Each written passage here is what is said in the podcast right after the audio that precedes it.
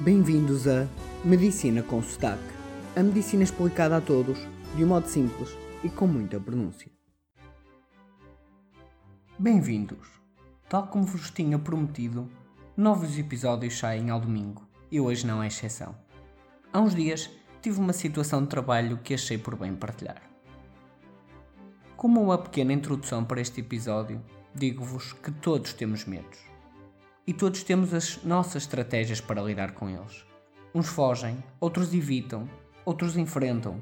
Eu gosto de acreditar que cada um faz o melhor que pode, quer seja enfrentar, quer seja fugir. E também acreditar que ninguém tem medos por opção ou por gosto, e que todos nós gostaríamos de nada temer.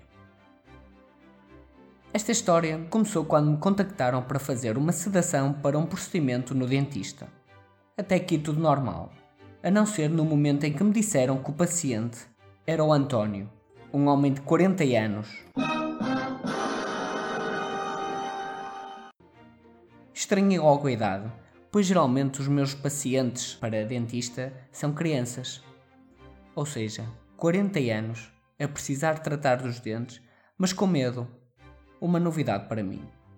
Então lá fui fazer a sedação ao António e correu lindamente o senhor ficou ali 4 horas de boca aberta a fazer os tratamentos, tendo aguentado sem dificuldade.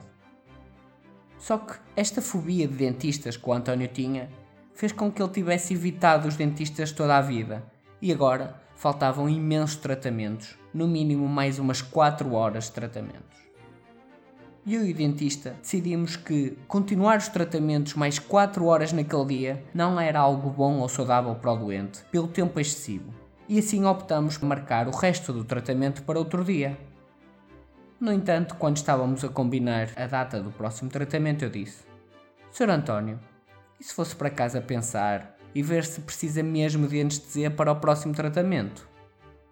E é aqui que surgem os dois lados da questão. Por um lado, este tipo de sedações são um procedimento que gosto de fazer. São fáceis de realizar e com um salário bastante bom. Logo, eu aqui poderia ganhar um cliente para toda a vida, que sempre que precisasse ir ao dentista ia precisar de mim e das sedações e eu iria ganhar um trabalho com um bom salário. Na perspectiva de muita gente, isto seria o ideal. Mas não foi por isto que eu fui para a medicina, não foi por dinheiro, foi sim pelo bem dos outros. Assim, o que fiz com a sedação foi mostrar ao doente que ele conseguia passar por aquilo. Dei-lhe uma pequena ajuda, um incentivo, uma motivação. Ele, ao ver que conseguiu, teve a coragem e a motivação para tentar os próximos tratamentos sozinho, sem qualquer tipo de sedação. A mim, não há dinheiro que me pague a satisfação de ver que ajudei alguém a ultrapassar uma fobia. E sim, esta capacidade de escolher a opção correta quando confrontado entre a decisão de ganhar dinheiro ou de ajudar um ser humano deixa-me bastante feliz, pois na teoria todos temos as respostas politicamente corretas mas na prática não é isso que se vê no dia a dia. Há dias soube a continuação deste caso e fiquei bastante feliz ao saber que o doente prosseguiu com os tratamentos sozinho, sem ajuda da sedação e com sucesso.